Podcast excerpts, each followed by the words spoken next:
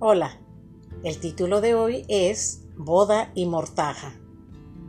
Aproximadamente alrededor de 1970, hacía mis prácticas como técnica laboratorista en el mismo hospital donde mi mamá era jefe de enfermeras. En aquel tiempo, me tocó hacer el entrenamiento en el departamento de flebotomía.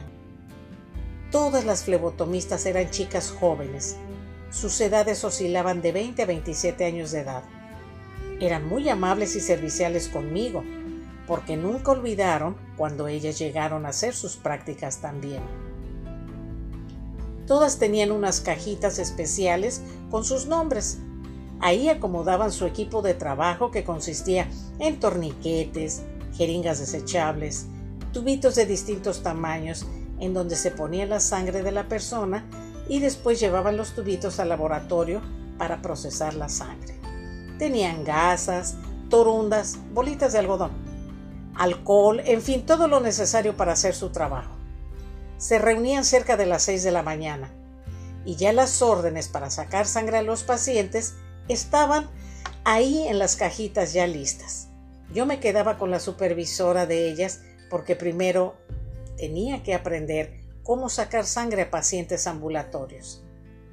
Así que cada una ya sabía su rutina diaria y se iban a trabajar. Un día la secretaria del laboratorio llegó anunciando su boda y repartió invitaciones a todas las muchachas. Yo salí de vacaciones y regresé a las dos semanas. Pero noté que las chicas no bromeaban como siempre estaban tristes. Prudentemente esperé a que se retiraran todas y vi que había una cajita de las flebotomistas. Estaba sin órdenes. Me fijé en el nombre de la caja y decía Carmen Santana. Tuve que preguntarle a la supervisora si Carmen estaba de vacaciones o... No me dejó continuar hablando. Con lágrimas en los ojos, me dijo que se había muerto en un accidente de tráfico. ¿Cuál sería la expresión de mi cara que me llevó a sentarme a un cuartito a donde llevábamos a los pacientes que se mareaban o se desmayaban? Me contó que el día que ella fue al casamiento de la secretaria, estuvo ahí compartiendo alegremente con todas sus compañeras de trabajo. Horas después, Carmen y su novio se despidieron de los recién casados y se fueron. Y ya en camino a la casa de Carmen, tuvieron un aparatoso accidente en donde ambos perdieron la vida.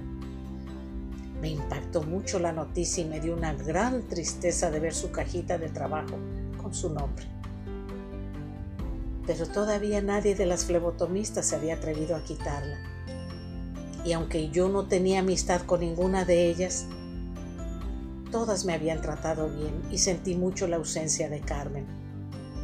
Pensé que ella nunca se imaginó que ese feliz y fatídico día, mientras la secretaria tenía puesto su vestido de novia, ella pronto estaría vistiendo una mortaja. Muchas gracias por brindarme unos minutos de su tiempo y hasta la próxima.